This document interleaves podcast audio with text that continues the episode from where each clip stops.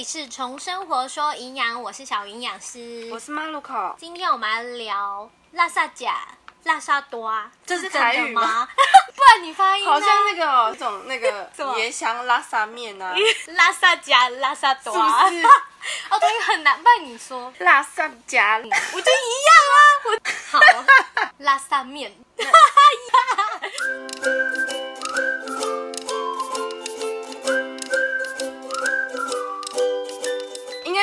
道辣啥是什么意思吧？就是啊，就是青菜夹啦，就是哎，那就中文要怎么翻？随便吃，随便哦。对对对对，类似类似。对，以前真的是有这样子的嗯俚语吗？算吧，算俚语吧。嗯但是这件事情其实站在营养师的角度是不太支持的啦。就是什么掉到 地上三秒钟捡起来都没事啊。对对对，还是有事哦。你只要接触地面，其实就已经沾到了，不管是几秒都一样啦。嗯，可是有时候掉下去是一块大空肉的时候，我没有嗯办法管它是怎么样，我就是舍不得它浪费。不行啊，你再叫一块啦。可是扣肉它是又不是干的，如果你今天是一些什么爆米花或饼干掉到地上，你马上捡起来吃，就不会觉得它表面脏。那个对啊扣肉是湿湿的，掉在地上，你不觉得会不小心粘到地上的头发？举例错了。对但是这件事情其实是不行的啦。那我不知道大家早餐会不会吃蛋？会啊，早餐蛋饼啊，嗯吐司夹蛋啊，呃，肉蛋吐司，哎、嗯一样。然后，然后你在干嘛？呃，我觉得卜好笑糕加蛋啊，还有什么都要配蛋啊。对，啊，水煮蛋啊，水对啊水煮蛋，而且现在热狗也加蛋啊。哦对啊对啊，什么都加蛋。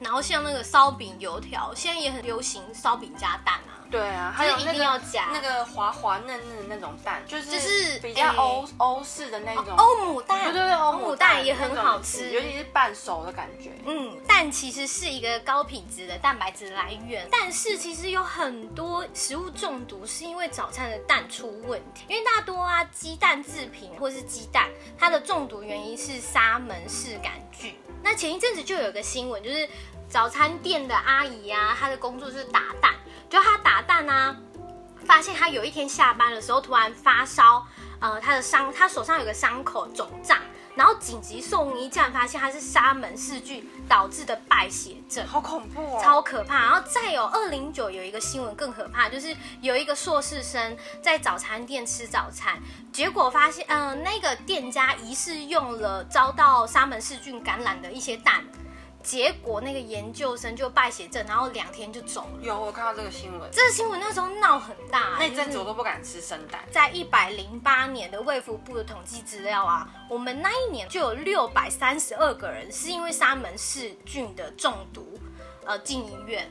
然后被通报，嗯，而且这件事情被通报其实是少数哦，大部分都没有被通报啦。他们有发现，其实通报率是小于一 percent，可是这样很恐怖哎，因超级为这种我们没办法知道煮的人他是不是有这样子的症状啊。那如果我们去吃，总不可能先问说你有没有沙门氏杆菌？嗯对啊，那这样哎，我就最近这样子，我都不敢去早餐店买早餐哎。早餐店的蛋也有，但是我生蛋蛮常吃的哎，比如说亲子冻啊，我一定都吃半熟蛋，还有那个啊，那个嗯，寿喜烧，我一定都会配那个，因为它上面都会这样浇啊，你要拿那个生鸡蛋嗯卡进去那个里面啊，酱汁里面然后再撒七味粉啊，对，然后葱花对不对？对啊，这样子沾着吃。而且它就是要生蛋才能够，好像是为了要降低肉的温度，还是让它更滑嫩，嗯不知道，反正就是感觉很好吃。可是这样子的话，我们是不是得到沙门氏杆菌的几率会更高？对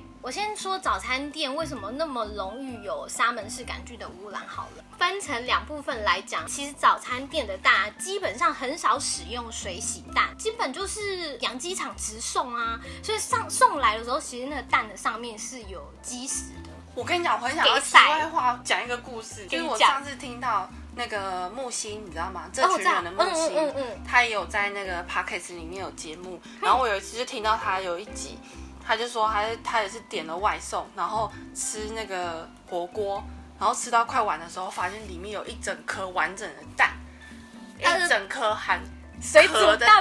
含含含壳壳的，但在最底下，他就快吃完了。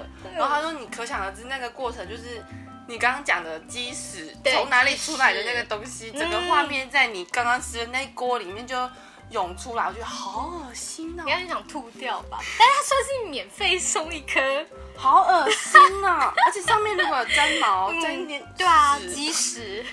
真的，如果不是水洗蛋啊，其实基本上都会有鸡屎啊。可是蛋如果洗过的话，那个壳是不是会？对，所以基本上我们是用特殊的方式下去洗啦。哦我就会建议大家，其实可以去超市买，呃，有盒装的那种，其实都是有洗过的哦水洗蛋，比如说全联有卖啊，就是一盒，那都是洗过的，嗯那就比较不会粘黏到一些鸡屎。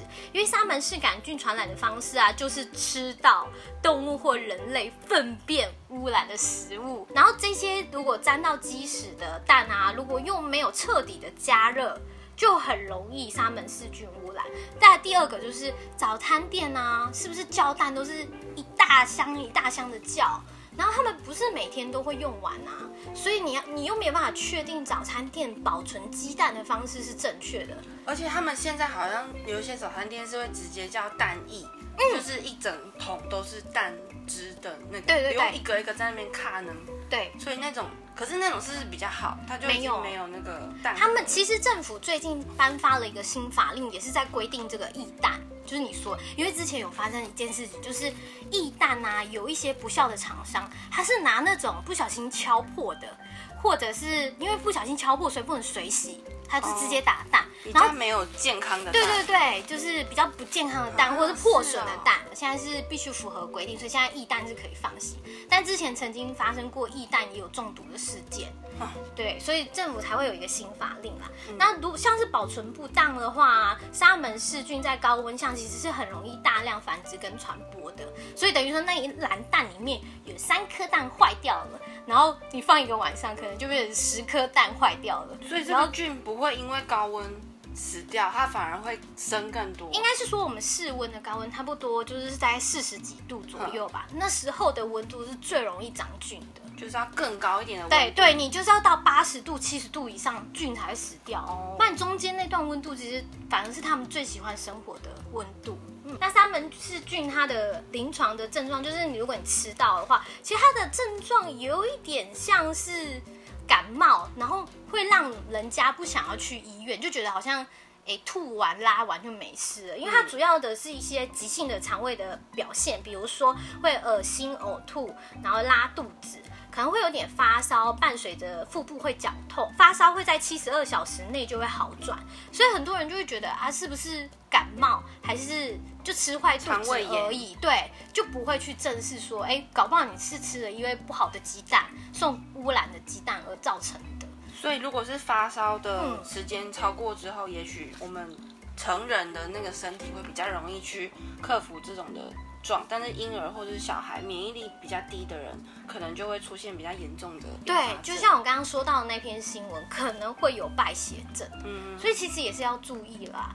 那我现在也是蛮想要提醒大家，就是如果你吃一个东西，然后你发现你有急性肠胃的症状，真的要就医。因为我发现我身边很多人都把它当做一件好事、哎，就就是哦，好像可以减肥啊，就是哦拉越多，然后就还有很多人就很喜欢跟我说，他肠胃炎就是瘦了几公斤，他还蛮开心的。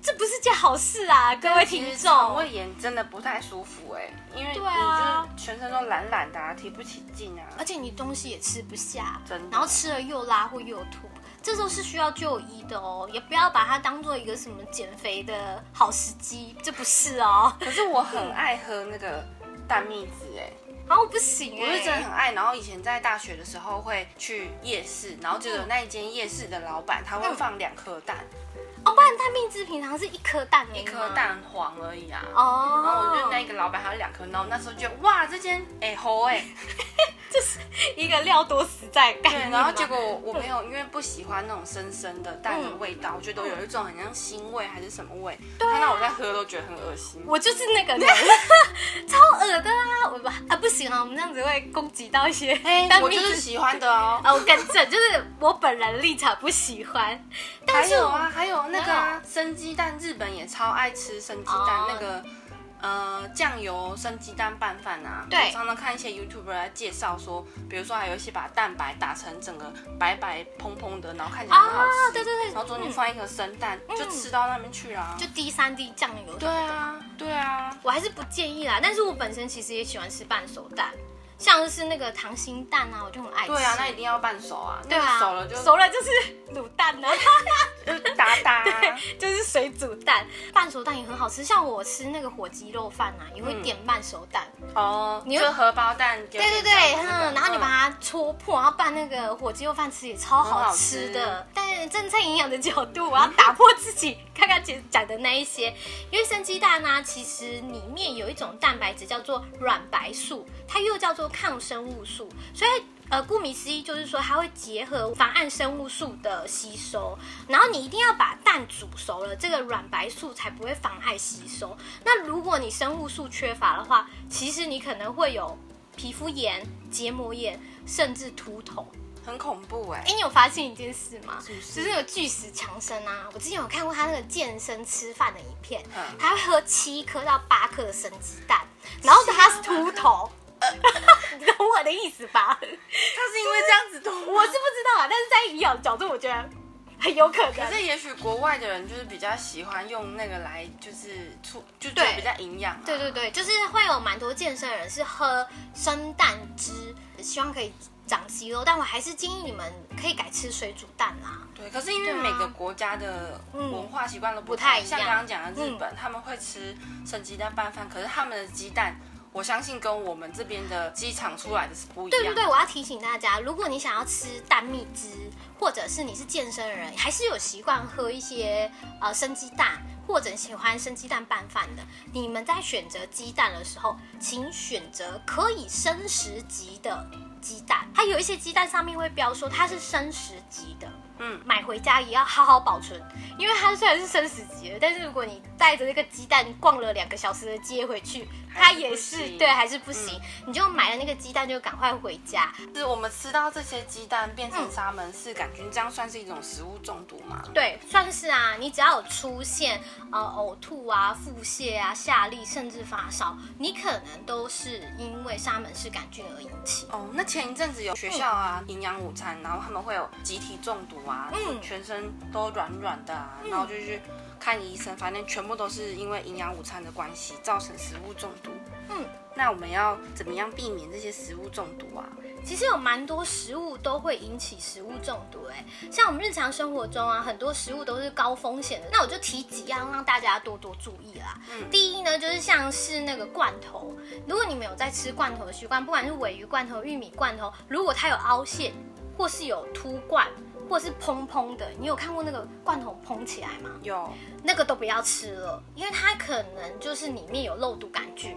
肉毒杆菌，我以为是打在脸上才会有的名字哎，没有，生活中吃到它是会死掉的。脸就会砰砰。不会，不会，不可以吃哦。就是罐头，如果凹陷就不要买了啦。嗯就你们买罐头的时候，看一下那个外面的罐头啊，一定要是完全的包装会比较好。还有现在蛮多人流行吃冷饭减重的，有啊，很多嗯。那个冷便当的食谱啊，对啊。还有一些社团都是这样子、欸，因为现在微波还要加热，其实在公司或者是学校都蛮不方便的。对，但是像米饭类啊、沙拉酱还有酱料类，很容易受到仙人掌杆菌的污染，所以如果你的冷饭保存不当啊，是会有危险的。你要用一个保冷袋装着会比较好。嗯，冷饭如果是早上煮，嗯然后中午没有微波的这段时间内，还是一定要加热吗？还是一样这样就可以吃？像夏天的时候，我还是建议大家要微波，因为有人自己带便当，然后夏天有时候温度真的蛮热的，就会很容易有食物中毒。建议加热，但是如果你还是坚持要吃冷饭，就是建议你保存的方式一定要是正确，早上煮是最好的，对啊不，要说前一天晚上放过冰箱，然后你再拿来吃，就有一点危险啦。嗯嗯还有那个啊，凉面也好像会有一些大肠杆菌的问题。对，像便利商店会有一些凉面或者是那个沙拉酱，嗯。然后常常会有卫生署去稽查，其实蛮常都会大肠杆菌超标的，真的哦。超级长，就是每次检查几乎都是保存期限内的，对，因为他们的保存温度不够，然后加上他们上架时间也许没有那么快，弄嘛，就是从车子下来，整长车下来，然后再上架的时间，可能有点 delay 的话，大肠杆菌其实都蛮会长的。还有冰块啊，饮料店有没有人喝了以后会落晒的？可是。我很喜欢吃凉面，也很喜欢吃冰块。要 不然就是看凉面的有效期限啊，有效期限你拿越新鲜的越好，我会建议是这样。好啊。对啊，或者是你自己做有有可能吗？不可能。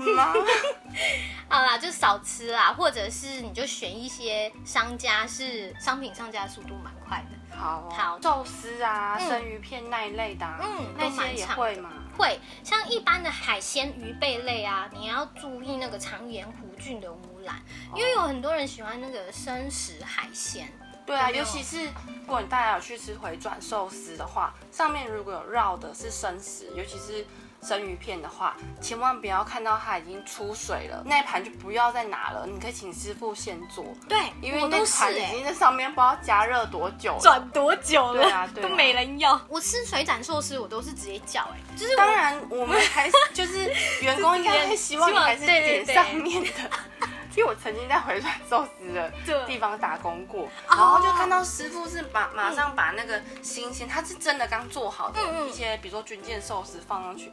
有些人喜欢军舰的外面那个海苔是是脆的，对，因为它软软，确实我也不喜欢。我也是。但是你明明看到它是刚放哦，嗯，然后就会有客人就说我要点餐，我就点那一盘，就想要你就从上面拿给他，就是这种师傅刚做的。拿拿过，然后那个客人就说。我是要现做的，然后就嗯好哦，嗯这是刚刚现做的，不行，他就是要直接从看到从师傅手上直接拿出来。对啦，我们付一样的钱就是一样的服务啦，大家不要增加别人的困扰。但我以后去回转寿司店也会多多注意，个人卫生其实也要注意啊，因为我发现有些便当店的阿姨啊受伤了。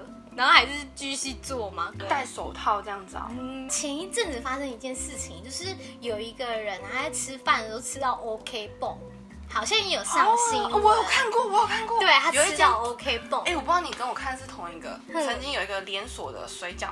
嗯，管，嗯，然后他们的水饺有一个客人去咬开的时候，里面有 OK 泵，Q Q 的，Q 然后 Q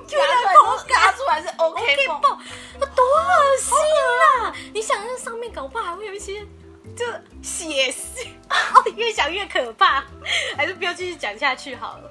所以还是建议大家啦，如果你去那个便当店看到阿姨有受伤，你就换一家吃。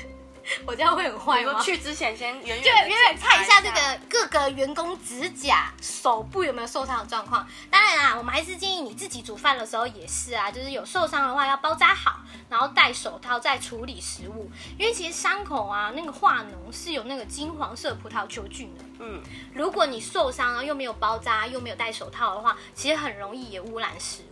嗯，然后还要再讲一点，我一定要跟马路口说的。什么？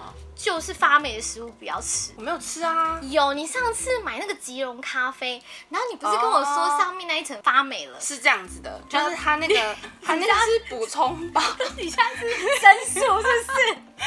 我跟大家讲一下它的故事啊。好，你说。它是吉绒补充包，我另外买的，不是密封罐，它只是一个撕开的，就是直接开口的袋子。嗯。然后我就想说倒出来看一下还好，然后。过一阵子再打开要倒出来说，哎，为什么有点白白的？可是再往下挖，它变没有变色，我就把那个剩下的把它倒到那个有密封罐的里面。我想说下面那一些应该就都可以喝。最后我就一天一天的把它喝完了。然后你喝完那一天才跟我说，它发过 霉。超扯的，这是不行的哦，因为你以为上面剥掉或者去除就没事，很多菌你就肉眼看不到啊，你为什么还喝？那就喝完喽，那菌就喝下去啦。所以我建议大家有发霉的食物，整个就是丢掉，你不要说什么啊，好可惜哦，不然上面剥掉继续吃，上面切掉继续吃，这个不行。食物我是真的会避开啦，但是吉隆咖啡我没有想过它，而且它的菌也会一定长得更多，因为吉隆很稀释。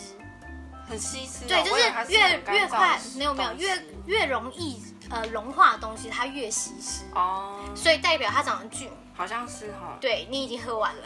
这样我们有什么方法可以预防这些食物中毒或者这些菌的感染？有方法啦，像 WHO 就有提出五个口诀，就是第一，你要保持食品的清洁，然后生熟食要分开，不管是在烹调的时候或者是在处理的时候都要分开。砧板也是对，要分开我，不知道你们会不会那个肉类跟水果的砧板会分开吗？熟的一个砧板，嗯然后生的一个砧板，对然后水果一个砧板，对，没错，我们家是这样。但是说真的，我觉得大家都是中用一个。对，我们家连菜刀都会，生的菜刀一个，然后呃切水果的刀子也一个，哦然后切熟食的也一个。确实这样是比较安对全，啊。就是这才是正确的哦。然后你吃食物最好都是吃呃煮熟的，尤其是鸡蛋、呃家禽类，还有猪肉。对，猪肉一定要猪煮熟肉一定要煮熟。嗯，下一次来讲一个那个猪肉没煮熟有多可怕。还有呢，你的食物要保存在安全的温度里面啦。嗯再来要使用就是，哦，现在有蛮多是水塔不干净，然后造成你用那个水塔的水洗食物，然后结果原本以为会洗干净，就会越洗越严重。所以水塔是要定期清理的。嗯然后你要用饮用水，就是你平常喝的水也是要经过过滤的，会比较好哦。那一般的话，我们可以从日常生活开始做的，就是煮东西前啊，你们绝对要洗手。食物吃剩下的啊，或者是没有使用完的，你应该要包上保鲜膜，再放进冰箱。嗯，还有食用前，比如说一些食物你想要再吃，复热到七十度以上。嗯，有些人会觉得用保鲜膜冰冰箱还是会有冰箱味，嗯大家可以选择用那个玻璃乐扣那种的，哦，保鲜盒是不是？对，比较可以把味道给隔绝开。嗯，然后再来是沙拉还有冷盘啊的保存要很谨慎，就温度一定不能太高。最好是就是现做就直接吃完、对对。对，不然真的很容易食物中毒哦。然后如果有去到餐厅有苍蝇啊，或者是像我们澎湖家很容易有苍蝇，嗯，海边很容易有苍蝇。那通常有苍蝇。